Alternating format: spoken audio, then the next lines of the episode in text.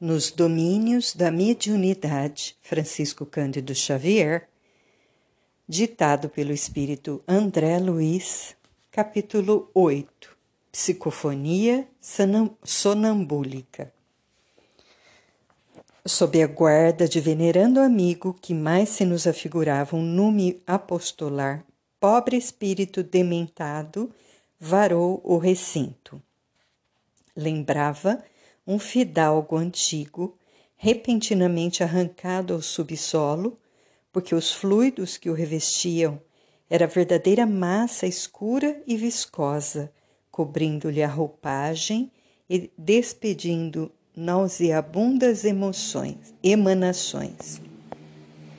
Nenhuma das entidades sofredoras que se acotovelavam à frente exibia tão horrenda fácies aqui e ali, nos variados semblantes, a se comprimirem no lugar reservado a irmãos menos felizes, as máscaras de sofrimento eram suavizadas por sinais inequívocos de arrependimento, fé, humildade esperança.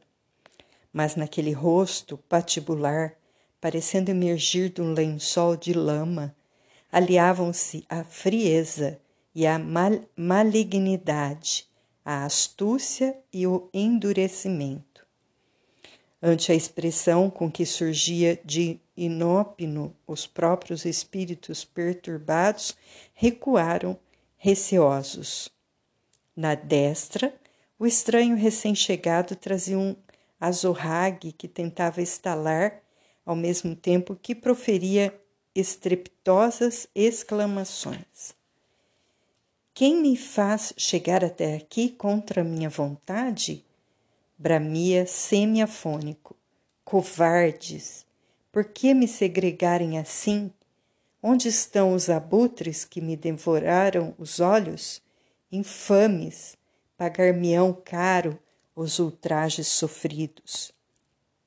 E, evidenciando o extremo desequilíbrio mental de que se fazia portador, continuava em rude tom de voz. Quem disse que a malfadada Revolução dos Franceses terá reflexo no Brasil? A loucura de um povo não pode alastrar-se a toda a terra. Os privilégios dos nobres são invioláveis. Vêm dos reis, que são indiscutivelmente os escolhidos de Deus. Defenderemos nossas prerrogativas exterminando a propaganda dos rebeldes e regicidas. Venderei meus escravos alfabetizados, nada de panfletos e comentários da rebelião. Como produzir sem o chicote no lombo? Cativos são cativos, senhores são senhores, e todos os fujões e criminosos conhecerão o peso dos meus braços matarei sem piedade cinco troncos de suplício, cinco troncos. Eis aquilo de que necessito para refazer a nossa tranquilidade. Foi um fazendeiro desumano, esclareceu nosso orientador amigo. Desencarnou nos últimos dias, no século XVIII, mas ainda conserva a mente estagnada na concha do próprio egoísmo nada percebe por enquanto senão os quadros interiores criados por ele mesmo, constando de escravos, dinheiro e lucros da antiga propriedade rural em que enterrou o pensamento, convertendo-se hoje em vampiro inconsciente de almas reencarnadas que lhe foram queridas no Brasil colonial. Com todo o respeito que devemos à fraternidade, podemos dizer que ele nada mais fora que desapiedado ao gosto dos infortunados cativos que lhe caíam sob o guante de ferro. Detentor de vastíssimo latifúndio, possuía consigo lar larga legião de servidores que lhe conheceram de perto a tirania e a perversidade. Valendo-me da pausa espontânea, fitei o rosto do triste recém-chegado com mais atenção, reconhecendo que os seus olhos, embora móveis, enquanto os de um felino estavam vidrados, mortos. Ia apontar para aquelas órbitas inexpressivas quando o instrutor, adivinhando-me o impulso, acrescentou: Odiava os trabalhadores que lhe fugiam às garras, e quando conseguia arrebatá-los ao quilombo, não somente os algemava aos troncos de martírio, mas queimava-lhes os olhos, reduzindo-os à cegueira para escarmento das senzalas.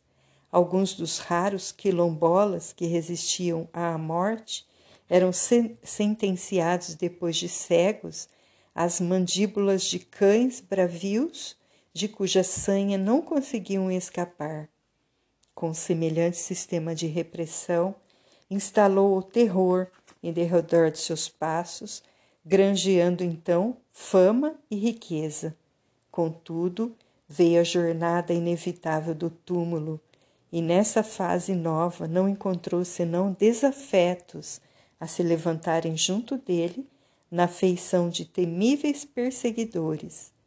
Muitas vítimas de alma branda lhe haviam desculpado as ofensas, mas outras não conseguiram a força para o perdão espontâneo e converteram-se em vingadores do passado a lhe cumularem o espírito de aflitivo pavor. Emaranhado nas teias da usura e fazendo do ouro o único poder em que acreditava, nem de leve se sentiu transportado de um modo de vida para outro através da morte.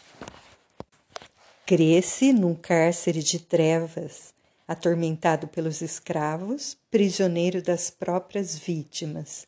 Vive assim entre a desesperação e o remorso, martirizado pelas reminiscências das flagelações que decretava e hipnotizado pelos algozes de agora, dos quais no pretérito foi verdugo, vê-se reduzido à extrema cegueira por se lhe desequilibrarem no corpo espiritual as faculdades da visão. Enquanto se nos alongava o entendimento, o infeliz foi situado junto de Dona Celina. A medida impressionou-me desfavoravelmente. Logo, Dona Celina, o melhor instrumento da casa é quem deveria acolher o indesejável comunicante? Reparei-lhe a luminosa auréola, constratando com a vestimenta pestilencial do forasteiro e deixei-me avassalar por incoercível temor. Semelhante providência não seria o mesmo que entregar uma harpa delicada às patas de uma fera? Aulos, porém, deu-se pressa em explicar-nos. Acalmem-se. O amigo dementado penetrou o templo com a supervisão e o consentimento dos mentores da casa. Quanto aos fluidos de natureza deletéria, não precisamos temê-los. Recuam instintivamente ante a luz espiritual que os fustiga ou desintegra. É por isso que cada médium possui ambiente próprio e cada assembleia se caracteriza por uma corrente magnética particular de preservação e defesa. Nuvens infecciosas da Terra são diariamente extintas ou combatidas pelas irradiações solares e formações fluídicas inquietantes a todo momento são aniquiladas ou varridas do planeta pelas energias superiores do espírito. Os raios luminosos da mente, orientada para o bem, incidem sobre as construções do mal a afeição de descargas elétricas. E compreendendo-se que mais ajuda aquele que mais pode, nossa irmã Celina é a companheira ideal para o auxílio desta hora. Indicando-a, exclamou: Observemos. A médium desvencilhou-se do corpo físico, como alguém que se entrega a sono profundo e conduziu consigo a aura brilhante de que se coroava. Clementino não teve necessidade de socorrê-la. Parecia feita àquele gênero de tarefa. Ainda assim, o condutor do grupo amparou-a solícito. A nobre senhora fitou o desesperado visitante com manifesta simpatia e abriu-lhe os braços, auxiliando-o a senhorar o veículo físico, então em sombra. Qual se for atraído por vigoroso imã, o sofredor arrojou-se sobre a organização física da médium, colando-se a ela instintivamente. Auxiliado pelo guardião que o trazia, sentou-se com dificuldade, afigurando-se-me intensivamente ligado ao cérebro mediúnico. Se Eugênia revelava-se benemérita enfermeira, Dona Celina surgia aos nossos olhos por abnegada mãezinha, tal a devoção afetiva para com o hóspede infortunado.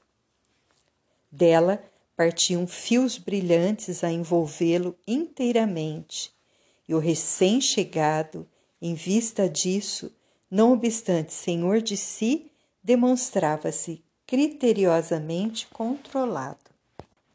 Assemelhava-se a um peixe em furiosa reação entre os estreitos limites de um recipiente que em vão procurava dilacerar. Projetava de si estiletes de treva que se fundiam na luz com que Celina Alma o rodeava dedicada. Tentava gritar impropério, impropérios mas debalde. A médium era um instrumento passivo no exterior. Entretanto, nas profundezas do ser, mostrava as qualidades morais positivas que lhe eram conquista inalienável, impedindo aquele irmão de qualquer manifestação menos digna. Eu sou José Maria, clamava o visitante, irritadíssimo enfileirando outros nomes com o evidente intuito de lançar importância sobre a sua origem. Amontoava reclamações, deitava reprimendas e revoltava-se exasperado. Contudo, percebi que não usava palavras semelhantes às que proferira junto de nós. Achava-se como que manietado, vencido embora prosseguisse rude e áspero. Aparecia tão completamente implantado na organização fisiológica da medianeira, tão espontâneo e tão natural, que não sopitei as perguntas a me escorrerem céleres do pensamento. A mediunidade falante em Celina era diversa? Eugênia e ela se haviam desligado da veste carnal durante o trabalho. Porque a primeira se manifestara preocupada, qual enfermeira inquieta, enquanto que a segunda parecia devotada tutora do irmão dementado, seguindo-o com cuidados de mãe? Por que numa delas a expectação atormentada e na outra a serena confiança? Desculpando-nos a condição de aprendizes, Aulus passou a esclarecer-nos, enquanto Clementino e Raul Silva amparavam o comunicante através de orações e frases renovadoras de incentivo ao bem. Celina explicou bondoso: é sonâmbula perfeita. A psicofonia, em, em seu caso, se processa sem necessidade de ligação da corrente nervosa do cérebro mediúnico à mente do hóspede que o ocupa. A espontaneidade dela é tamanha na cessação de seus recursos às entidades necessitadas de socorro e carinho que não tem qualquer dificuldade para desligar-se de maneira automática do campo sens sensório perdendo provisoriamente o contato com os centros motores da vida cerebral. Sua posição medianímica é de extrema passividade. Por isso mesmo, revela-se o comunicante mais seguro de si na exteriorização da própria personalidade. Isso, porém, não indica que a nossa irmã deve estar ausente ou irresponsável. Junto do corpo que lhe pertence, age na condição de mãe generosa, auxiliando o sofredor que por ela se exprime, qual se fora frágil protegido de sua bondade. Atraiu-o a si, exercendo um sacrifício voluntário que lhe é doce ao coração fraterno. E José Maria, desvairado e desditoso, imensamente inferior a ela, não lhe pôde resistir. Permanece assim, agressivo tanto quanto é, mas vê-se controlado em suas menores expressões, porque a mente superior subordina as que se lhe situam à retaguarda nos domínios do espírito. É por essa razão que o hóspede experimenta com rigor o domínio afetuoso da missionária que lhe dispensa amparo assistencial. Impelido a obedecer-lhe, recebe-lhe as energias mentais constringentes que o obrigam a sustentar-se em respeitosa atitude, não obstante revoltado como se encontra. Diante da pausa que se fazia natural, reparamos que Silva conseguia franco progresso na doutrinação. O ex-tirano rural começa a assimilar algumas restes de luz. Hilário, contudo, provocou a continuidade da lição perguntando: Embora seja preciosa auxiliar, como vemos, não se lembrará Dona Celina das palavras que o visitante pronuncia por seu intermédio? Se quiser, poderá recordá-las com esforço, mas na situação em que se reconhece, não vê qualquer vantagem na retenção dos apontamentos que houve. Indubitavelmente, ponderou meu colega, observamos singular diferença entre as duas médiums que caíram em transe.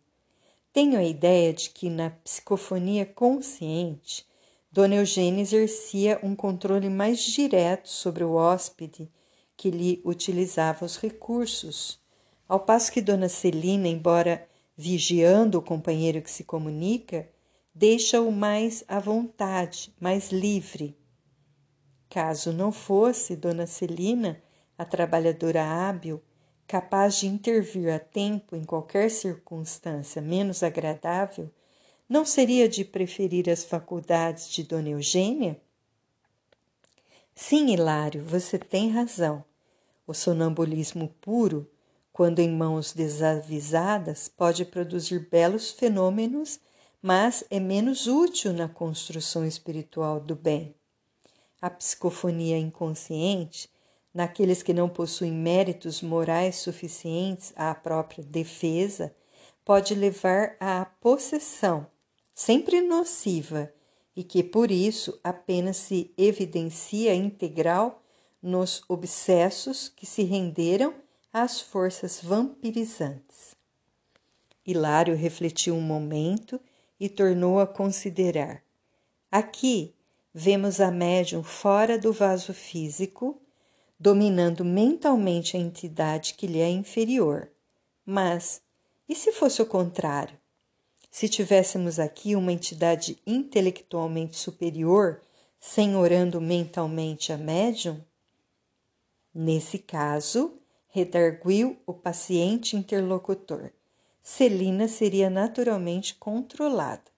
Se o comunicante fosse, nessa hipótese, uma inteligência degenerada e perversa, a fiscalização correria por conta dos mentores da casa, e em se tratando de um mensageiro com elevado patrimônio de conhecimento e virtude, a médium apassivar-se-ia com satisfação, porque ele aproveitaria as vantagens da presença, tal como o rio se beneficia com as chuvas que caem do alto.